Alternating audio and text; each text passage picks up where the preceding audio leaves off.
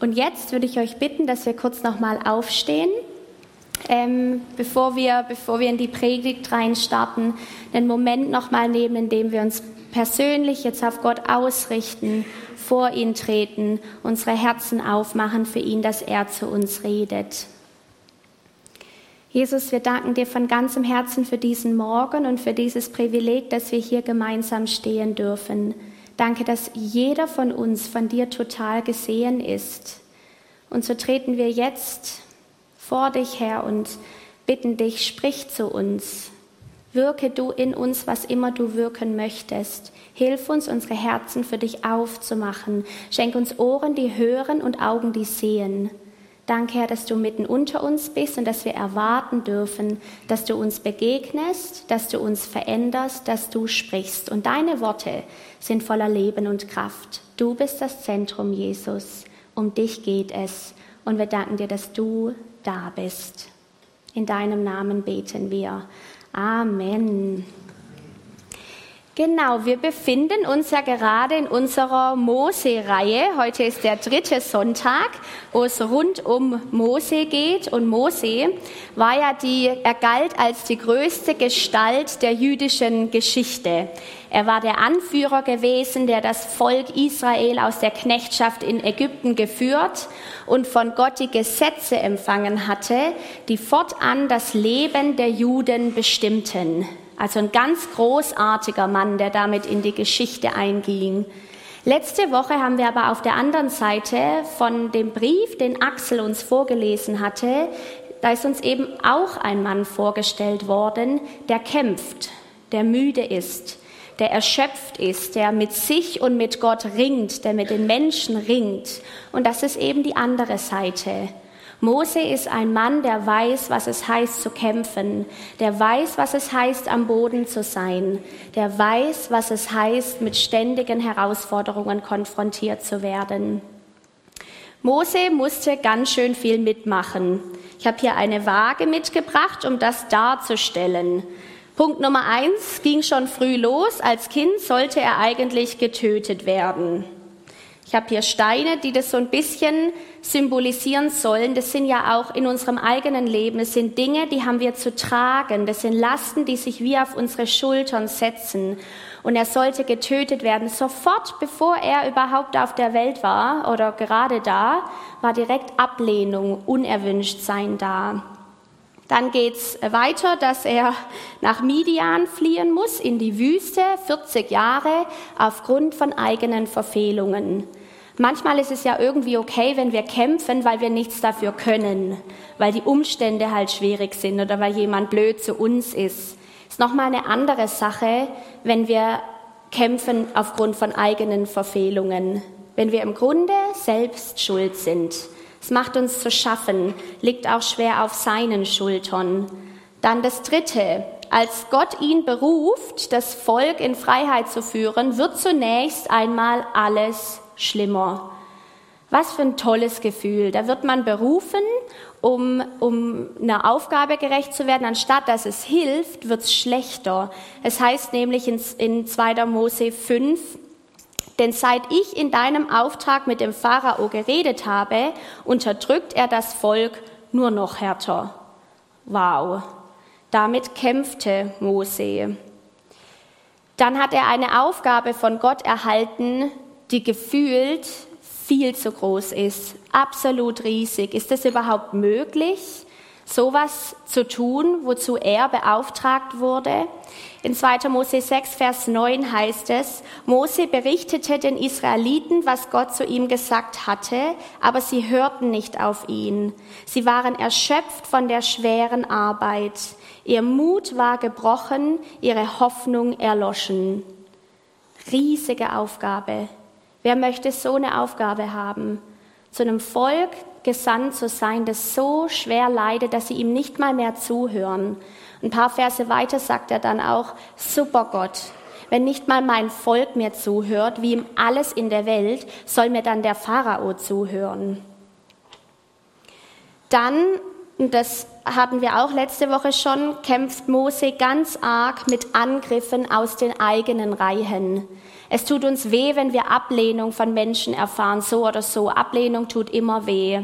Aber sie treffen uns besonders, wenn sie aus den eigenen Reihen kommen. Und Mose musste das erleben. Und zwar nicht einmal, sondern immer und immer wieder. Ein Volk, für das er alles gegeben hatte. Seine ganze Energie, sein Herz, seine Kraft gibt er für dieses Volk und ständig, ständig lehnen sie ihn ab, gehen sie gegen ihn vor. In 2. Mose 16, Vers 2 heißt es, die ganze Gemeinde der Israeliten murrte in der Wüste gegen Mose und Aaron. Oder ein Kapitel weiter, da machten sie Mose bittere Vorwürfe. Und dann sagt Mose, es fehlt nicht viel und sie steinigen mich. Es ist nicht nur, dass sie ihn nicht so, nicht so gut mögen, sondern sie sind wirklich wütend gegen ihn. Ihn trifft da echte Ablehnung. Und dann im vierten Buch Mose, im Kapitel 12, lesen wir, wie ausgerechnet die zwei engsten Menschen von Mose äh, gegen ihn vorgehen, ihm Vorwürfe machen, Miriam und Aaron. Sie machten Mose Vorwürfe wegen der kuschitischen Frau, die er geheiratet hatte. Zu den Israeliten sagten sie, darf Mose behaupten, dass nur er den Willen des Herrn kennt? Hat der Herr nicht auch zu uns gesprochen? Also wie sie ihn schlecht machen vor den anderen, seine allerengsten Leute, wahrscheinlich die Leute, die ihm, die, denen er am meisten vertraut hat. Dann im, im vierten Buch Mose, Kapitel 11, die Verse 10 bis 14, sehen wir einen Mose, der mit Suizidgedanken und Depression kämpft. Wir lesen dort, die israelitischen Familien saßen vor ihren Zelten und klagten, Mose ärgerte sich darüber, denn er wusste, dass sie erneut den Zorn des Herrn auf sich zogen. Warum tust du mir das an? fragte er den Herrn. Ich bin zwar dein Diener, aber musst du mir wirklich die Verantwortung für dieses ganze Volk aufhalsen? Hast du denn kein Erbarmen mit mir? Bin ich etwa die Mutter dieser Menschen? Habe ich sie zur Welt gebracht oder bin ich ihr Pflegevater? Wie kannst du von mir verlangen, dass ich sie wie einen Säugling auf meinen Armen in das Land trage, das du ihren Vorfahren versprochen hast? Sie weinen und flehen mich an. Gib uns Fleisch zu essen. Woher soll ich denn Fleisch für Hunderttausende von Menschen nehmen? Ich kann die Verantwortung für dieses Volk nicht länger allein tragen. Ich halte es nicht mehr aus. Wenn es so weitergehen soll, dann bring mich lieber gleich um. Ja, erspar mir dieses Elend, wenn dir etwas an mir liegt. Bist du schon mal vor Gott gestanden und hast gesagt, ich halte es nicht mehr aus? Gott, warum tust du mir das an? Dann bist du hier mit Mose in guter Gesellschaft. Weil Mose ist nicht nur ein Held der Geschichte, sondern er hat ganz, ganz viel durchmachen müssen. Und dann eben zu guter Letzt und das hatten wir letzte Woche mit dem Brief von Axel. Er darf dann am Ende nicht mal ins verheißene Land. Ganz schön viel zu tragen, dieser Mann. Das sind jetzt einige Ausschnitte von seiner Geschichte. Er hat ganz schön viel getragen. Vielleicht sehen deine Steine nicht so aus wie die von Mose, aber wir alle haben solche in unserem Leben. Kämpfe, Krankheit, Ablehnung, Herausforderungen in Beziehungen und so weiter oder auch die eigenen Verfehlungen, die da auch mit drin sind. Mose bestritt alle Arten von Prüfungen und Proben, als er Millionen von Menschen durch die Wüste führte. Der Hebräerbrief spricht ebenso von diesem Mann, von Mose. Und er stellt ihn in besonders hohem Maße als einen großartigen Mann des Glaubens dar. Ist eigentlich spannend, wenn man, wenn man überlegt, was er eigentlich alles zu tragen hatte, dass er trotzdem als ein herausragender Mann des Glaubens galt. In Hebräer 11 lesen wir von den Glaubenszeugnissen der vorangegangenen Generationen und da fügt sich eben auch Mose ein. In den Versen 23 bis 29 lesen wir von ihm. Im Vers 27 heißt es über ihn, er hielt standhaft aus, als sähe er den Unsichtbaren. In diesem Vers ist die Rede von der Quelle des Glaubens von Mose. Also nicht nur, dass er einen starken Glauben hatte, sondern die Rede ist von der Quelle. Mose war in der Lage, all das standhaft auszuhalten, all dem Stand zu halten, weil er sich an den hielt, den er nicht sah, als ob er ihn sehen würde. Er hielt sich an Gott und das ist das Gegengewicht, das, das Mose dagegen gehalten hat. Deshalb habe ich hier eine Waage. Das ist nicht, dass die Steine sich in Luft auflösen und die nicht da sind. Ach, ist alles schön, ist alles gut. Aber Mose hat in seinem Leben gelernt, etwas dagegen zu halten und das war sein fester Glaube in Gott. Er hielt standhaft aus, als sähe er ihn, als hätte er ihn vor Augen. Er hatte ihn stets vor Augen. Und wenn Mose für eine Sache bekannt ist, dann dafür, dass er Gott persönlich kannte, dass er, wann immer er eine Aufgabe in Angriff nahm, zuerst unmittelbar mit ihm zusammen war. Er kannte Gott unmittelbar. Sein Glaubensgeheimnis war das, dass er, dass er eine enge, vertraute, tiefe Beziehung zu Gott hatte. Deshalb konnte er aushalten, über die Jahre entwickelte Mose die Fähigkeit, in allem zu Gott zu laufen. Wenn man das mal nachliest, wann immer die Angriffe aus den eigenen Reihen und Ablehnung kamen, was hat Mose gemacht? Und er wandte sein Angesicht zum Herrn und er fiel auf seine Knie und er rannte zu dem Herrn und er fiel auf seine Knie. Immer wieder, immer, immer wieder läuft er zu seinem Herrn. Das ist sein Glaubensgeheimnis dass er in allem Gott vor Augen hatte und an ihm festhielt. Wir lernen auch von ihm, wie unglaublich wichtig es ist, dass wir zu Gott aufblicken, ehe wir Menschen entgegentreten. Dieses simple Prinzip hat Mose überall immer gelebt. Er hat zuerst zu Gott aufgeblickt, dann trat er Menschen entgegen. Deshalb könnte man sagen, Mose war ein Glaubensheld nicht trotz den Dingen, die er zu tragen hatte, sondern vielleicht aufgrund dessen, was er tragen musste.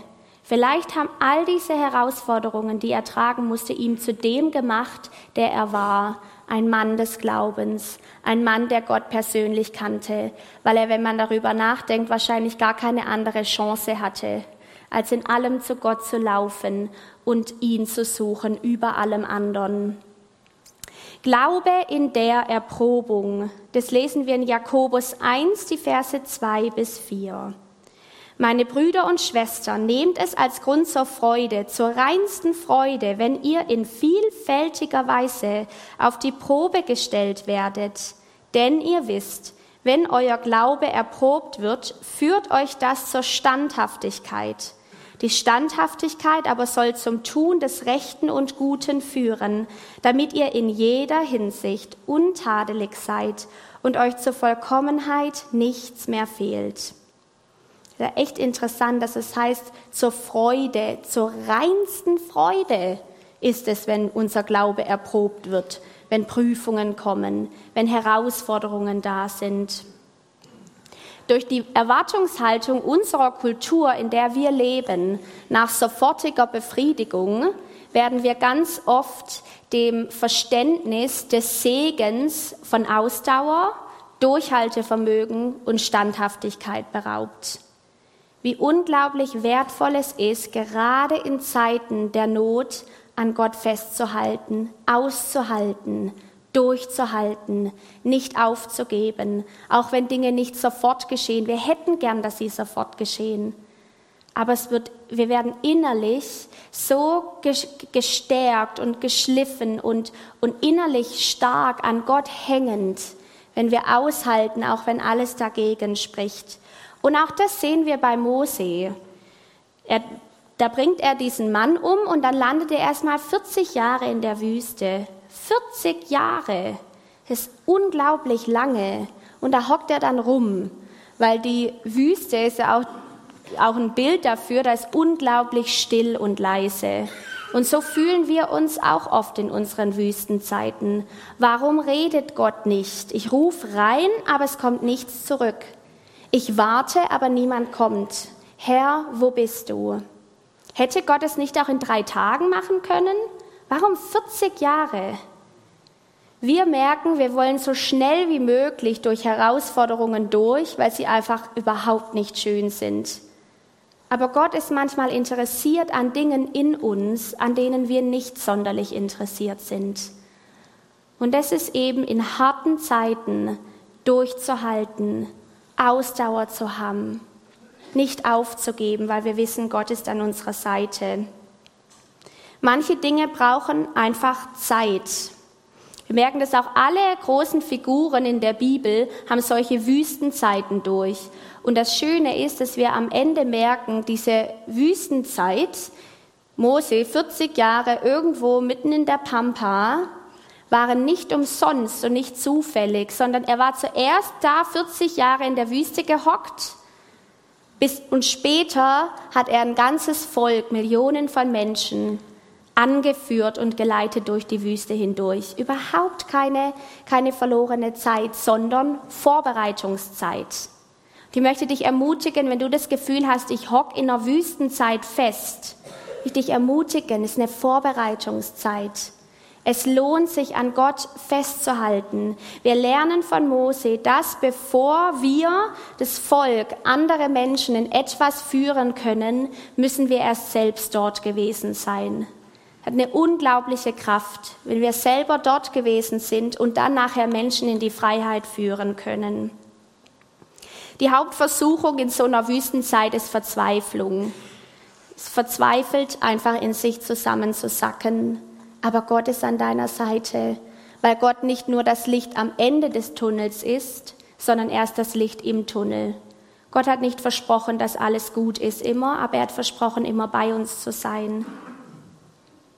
In Psalm 126, Vers 5 heißt es, die mit Tränen säen, werden mit Jubel ernten.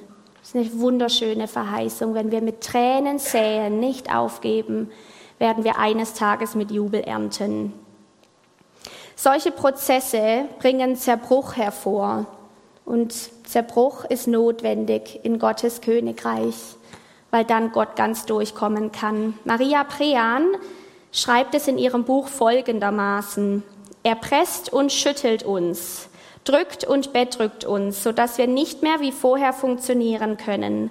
Und immer wieder versuchen wir, uns aus eigener Kraft aufzurappeln, durchaus auch mit Hilfe des Wortes Gottes uns selbst wieder aufzubauen und uns wieder herzustellen, sodass wir wie vorher funktionieren können. Aber das ist der absolut falsche Weg. Wir müssen ganz loslassen und Gott machen lassen. Loslassen und Gott machen lassen. In Johannes 12, 24 bis 25 wird ein Bild verwendet, das das Ganze sehr, sehr gut beschreibt. Amen, ich versichere euch, heißt es da.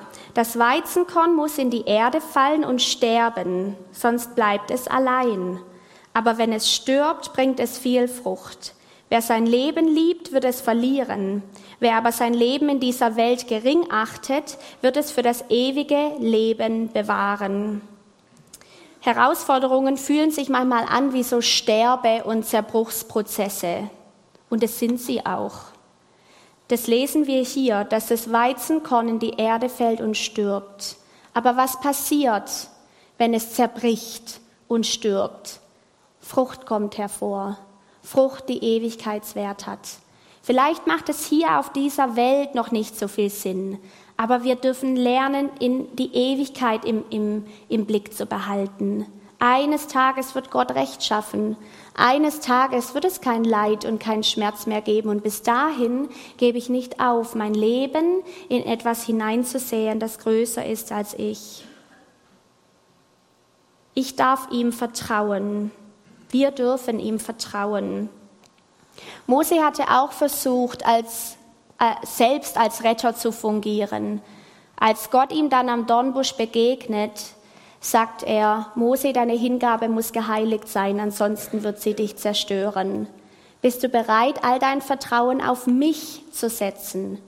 In 1. Korinther 1.29 heißt es, damit kein Mensch sich jemals vor Gott rühmen kann.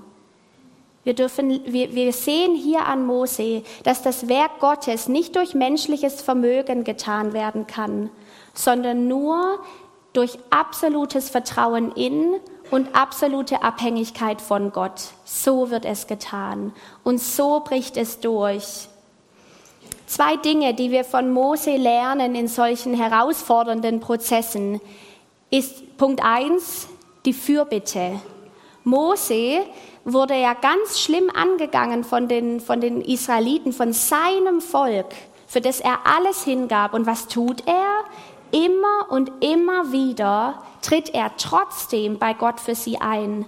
In all dem bewahrte sich Mose ein weiches Herz und er lernte sein Volk von ganzem Herzen zu lieben, auch wenn sie es sicherlich nicht verdient hatten, aber er, er lernte sie zu lieben. In 4. Mose 11, 1 bis 2 heißt es zum Beispiel, das Volk beklagte sich beim Herrn darüber, dass es so viel entbehren müsse. Als der Herr das hörte, wurde er zornig und schickte ein Feuer, das vom Rand des Lagers her um sich griff. Da schrie das Volk zu Mose um Hilfe. Mose betete für sie zum Herrn und das Feuer erlosch.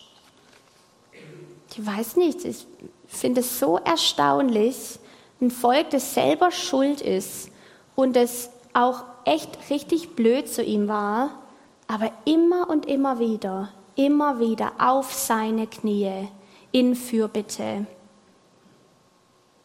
4. Mose 14, Vers 20. Da antwortete der Herr, ich will dem Volk vergeben, weil du mich darum bittest.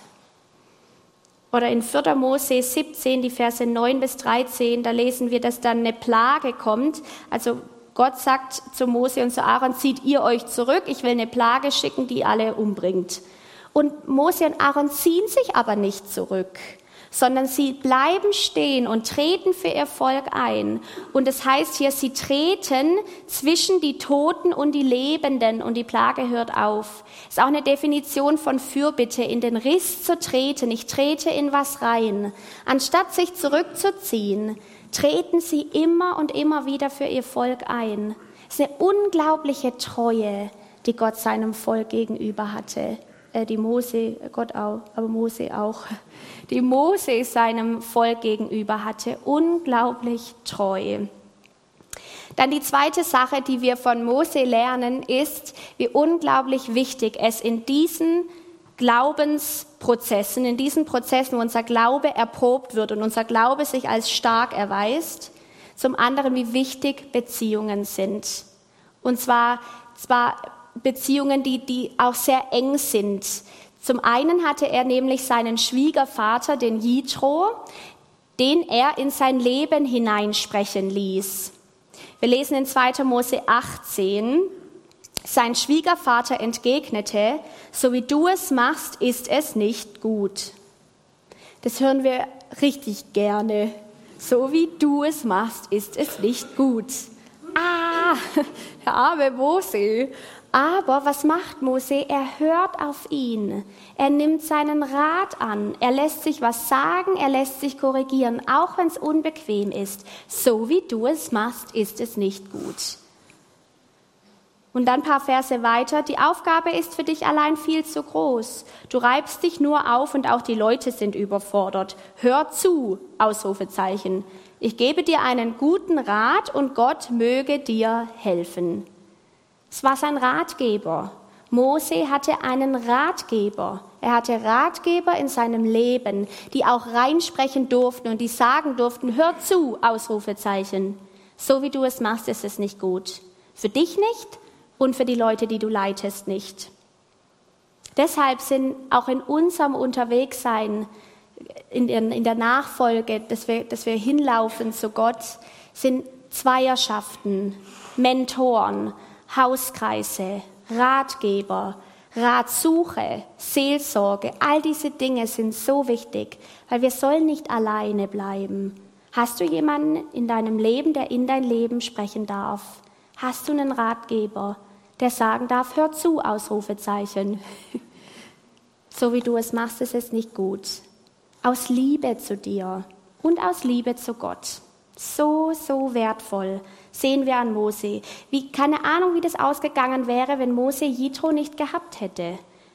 Vielleicht Burnout, aufgegeben, völlige Überforderung, aber er hatte jemanden und er hat zugehört. Dann hatte Mose auf der anderen Seite aber auch Leute, in die er investiert hat, so zum Beispiel Josua und Kaleb. Wir lesen in 5. Mose 3, Vers 28 und beauftrage Josua, stärke ihn und festige ihn, denn er soll vor diesem Volk hinüberziehen und er soll ihnen das Land, das du sehen wirst, als Erbe austeilen. Josua, invest, äh, Mose investierte in Josua, er stärkte und er festigte ihn. Er wurde zu seinem Nachfolger und er hat in ihn investiert. Wir haben gerade gelesen in Johannes 12, dass das Weizenkorn, das in der, Erbe, in der Erde stirbt, weil es ausgesät wurde, es bleibt nicht alleine. Deshalb die Einladung, sähe dein Leben aus. Suche dir etwas Größeres als dich selbst und sähe dein Leben da hinein, dann wird es nicht alleine bleiben. Das ist eines der größten und schönsten Dinge, die wir tun können, wenn wir uns in, in Menschen investieren, in andere investieren. Jetzt haben wir viel über Mose und seine Herausforderungen gehört, seine Glaubenskämpfe, die dazu geführt haben, dass sein Glaube stark wurde weil Prüfungen und Proben führen dazu, dass unser Glaube stark wird, weil bleibt uns ja auch nichts anderes übrig, außer aufzugeben. Gott hält uns darin. Jetzt darf ich ihn Micha nach oben bitten. Ich habe ihn gebeten, dass er von seinem persönlichen Leben erzählt, weil Micha auch weiß, was es bedeutet, in Prüfungen und Proben zu stehen und herausgefordert zu sein. Und ich freue mich, dass du dich bereit erklärt hast, uns ein bisschen mit hineinzunehmen, weil das nicht nur Mose angeht, sondern eben auch uns hier und heute, wie wir hier sitzen und stehen. Ja, hallo. Ich hoffe, ich kriege noch alles zusammen. Ähm, das ist jetzt auch nicht mein tägliches Brot, hier zu stehen und zu reden, so persönlich. Ihr kennt mich meistens darüber mit der Gitarre ähm, wenn ich dann tolle Lieder singe und so. Aber ich habe auch schon andere Zeiten in meinem Leben gehabt. Ähm, und los ging es am 10. Mai 2011. Und ich war eigentlich mein ganzes Leben lang, seit Frühstück, Kindheit und Jugend, eigentlich immer sehr engagiert in der Gemeinde. Und ähm, das ging von Kinderchor, Jugendchor, Gospelchor, mehrere Lobpreisbands. Wir waren in halb Deutschland unterwegs, immer auf Achse in der Gemeinde aktiv ähm, über Jahre jeden Sonntag Lobpreis gemacht und ähm, privat noch sehr aktiv gewesen, Geschäft, Familie und noch nebenher noch äh, Projekte immer gehabt, öfters mal auf Missionsreise äh, noch irgendwo unterwegs gewesen, Missionseinsätze. Ähm, das heißt, ich war eigentlich immer mit 180 auf der linken Spur unterwegs, Blinker links. Genau, bis zu dem 10. Mai 2011 wo mein Gleichgewichtsorgan kaputt gegangen ist im rechten Ohr.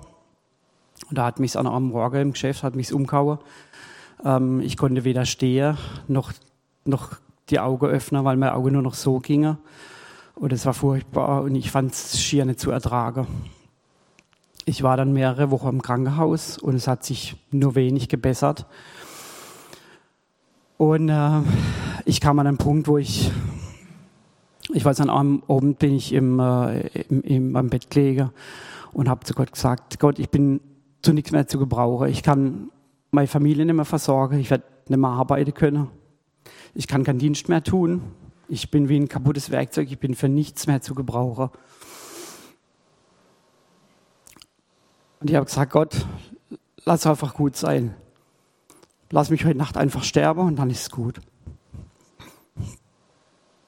Entschuldigung, kann ich schlecht unterdrücken. Ähm, mein Opa ist mit 30 gestorben, mein Vater ist mit 48 gestorben. Wenn ich mit 40 gehe, bin ich ja in guter Gesellschaft. Lass es einfach gut sein. Aber er hat andere, andere Ideen gehabt. Und dann wurde es langsam, glaube ich, ein bisschen besser. Ich konnte dann irgendwann wieder heim. Und ähm, ich war bei, ich weiß nicht wie viele Ärzte, bei fünf HNO-Ärzte, ich war dreimal im MRT, ich war in Kur, ich war beim Physiotherapeut, überall, beim Neurologe. Irgendwann haben sie gemeint, sie müssen mich zum Psychologe schicken, wenn, dann, wenn sie dann irgendwann mal nicht mehr weiter wissen. Dann äh, kommt das. Das habe ich aber dann nicht mitgemacht. Ähm und ich habe zu Gott gesagt, Gott, ich werde erst wieder dienen, ich werde erst wieder auf die Bühne gehen und Lobpreis machen, wenn du mich heilst. Ich habe gedacht, ich kann Gott unter Druck setzen. Das funktioniert aber nicht. Ähm, ich habe so das, Gefühl gehabt, er sagt zu mir, ähm, ich will aber, dass du mir trotzdem dienst. Ich weiß nicht, wie viele Leute für mich gebetet haben, wie viele Leute mir, äh, mich gesalbt haben, ähm, die Hände aufgelegt haben. Es hat sich halt nichts geändert. Und wenn du dann beim Arzt keine Diagnose hast, wo du sagen kannst, gibt irgendwie einen Ansatz, dann heißt es einfach, okay, der kann niemand helfen, du musst irgendwie damit leben. Und dann bleibt da eigentlich nur eins, dich an Gott festzuklammern. Und dann ging es ein bisschen weiter, dann gab es bei uns in der Gemeinde ähm, Schwierigkeiten, ähm, da gab es Umwälzungen und die ähm, Gemeindeleitung hat sich in eine ganz komische Richtung entwickelt. Und ähm, das war für mich sehr schwer. Ähm, richtige Last. Das war ein Kampf über Jahre, viele Gespräche zu führen. Ähm, und am Ende sitzt immer Gespräch drin und dann kriegst du gesagt, ähm, ja, diese Richtung haben wir eingeschlagen. Wenn du die halt nicht mitgehen kannst, dann musst du halt deine Konsequenzen ziehen. Ähm, ich hatte Gemeinde mitgegründet, ich war von Anfang an dabei, ich habe die Stühle mit reingetragen, ich habe mit renoviert, gebaut. Ich habe vom ersten Gottesdienst an Lobpreis gemacht. Ich habe 22 Jahre dort gedient. Mit Herzblut meinen Job gemacht. Und dann bin ich gegangen. Es gab kein Dankeschön. Nicht ein Dankeschön. Und mein Name wurde aus der Mitgliederliste gestrichen, obwohl ich nie ausgetreten bin eigentlich. Ne? Normalerweise muss man sich, wenn ich nie da gewesen wäre. Nachdem ich 22 Jahre meinen Dienst gemacht habe und eine ganze Generation mit Lobpreis geprägt habe, durfte. Sagt er, du wärst ganz klein mit Hut. Ich bin oft im Geschäft gesessen im Kesselhaus im Keller, im Dunkler, in einem Eck auf dem Betonpot und hab geheult und hab gebetet. Und immer das Kesselgebet anging, das war relativ laut, dann habe ich laut gebetet und habe Gott angeklagt, Gott, sag, warum, was passiert hier? Und es gab für mich nur eine Chance, mich an Gott zu klammern. Ich habe wieder angefangen, Lobpreis zu machen. Trotzdem, dass mir es bis heute nicht gut geht. Ich plage mich immer noch rum mit einem Schwindel, mit einem Kopfdruck und oft total beknacktes Kopfweh. Ähm, und ich lebe eigentlich aus, eigentlich aus, nur aus der Gnade raus und aus dem, dass Gott mir sagt und mir beweist, dass er nicht schwach und mächtig ist. Sonst könnte ich das gar nicht tun. Und ich musste viel lernen in der Zeit. Ihr wisst, was das alles ist? Was der Wert ist, ne? Steht drauf. Okay.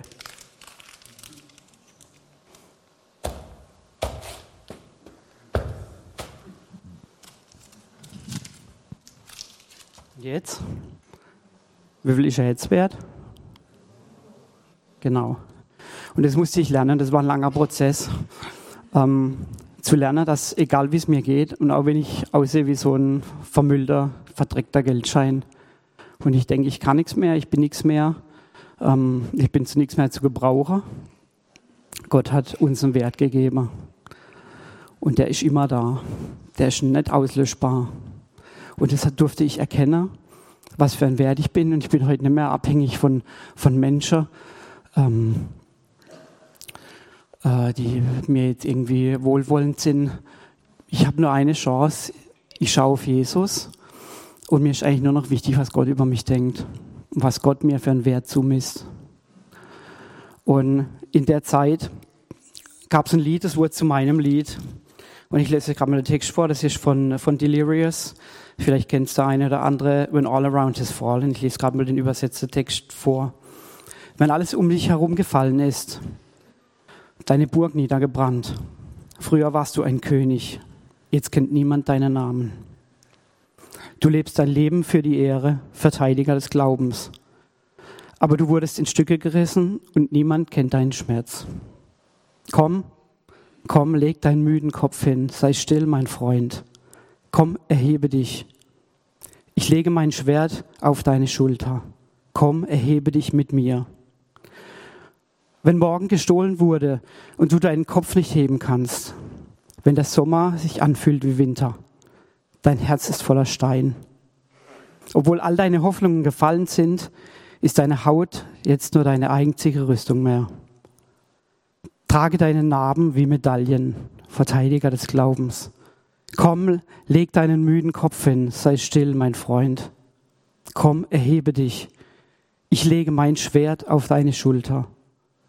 Komm, leg dein treues Haupt, sei still, mein Freund.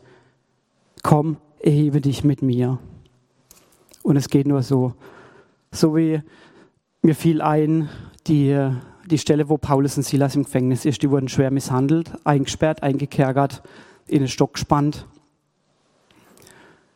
Sie sind an Gott anklagen können. Gott, warum? Ich habe so viele Jahre investiert, ich habe so viel gemacht und jetzt bin ich am Punkt, wo nichts mehr geht. Und was haben die gemacht? Die haben angefangen, Lobpreis zu machen. Die haben angefangen, Gott zu erheben. Und vielleicht geht es dir so. Vielleicht fühlst du dich wie die fünf Euro hier.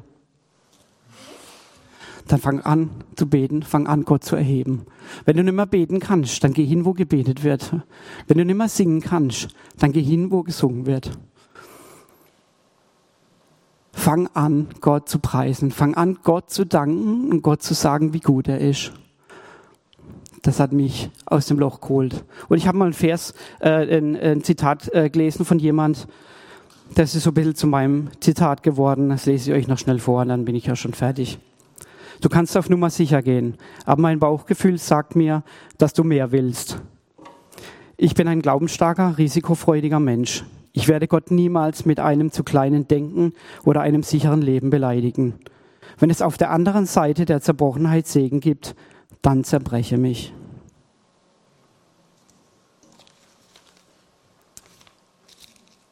Genau, und mit dieser Haltung wollen wir jetzt vor Gott treten in eine Zeit des Lobpreises. Egal, ob wir auf einer Höhe oder in einer Tiefe sind, ob es uns gut oder schlecht geht, ob alles super läuft oder man das Gefühl hat, man ist dieser zusammengetretene Geldschein. Gott ist es wert, angebetet zu werden. Auch die Glaubenshelden der Bibel, sie waren beides. Große Helden und auf der anderen Seite unglaublich zerbrochen. Und in all dem wollen wir unseren Blick erheben zu Gott, der würdig ist, der es wert ist und den wir jetzt gemeinsam anbeten wollen. Es wird ein Gebetsteam an der Seite bereitstehen während der Lobpreiszeit und wir möchten dich einladen, zu kommen, für dich beten zu lassen. Das sind deine Geschwister, die dir Gutes tun möchten, mit dir beten, so wie es Mose getan hat, zu beten. Unglaublich viel Kraft. Ja, wenn es dir auch so geht, wenn du in so einem dunklen Keller sitzt, dann komm hier vor und lass für dich beten. Ich werde auch hier unten sein ähm, nimm das Angebot wahr. Ja. So lasst uns gemeinsam aufstehen, wenn es dir möglich ist. Und egal wie es uns geht, Jesus, du bist würdig. Jesus, du bist würdig. Jesus, du bist es wert. Du bist es so, so wert. So wert. Du hast dich in größtem Maße mit unserem Leiden identifiziert. Du verstehst uns. Du bist bei uns. Du lässt uns nicht allein. Herr, wir bringen dir ein Opfer des Lobpreises, unabhängig dessen, wie es uns geht, ob unsere Gebete erhört werden oder nicht. Du bist es wert, Jesus Christus, König aller Könige. Du bist es wert.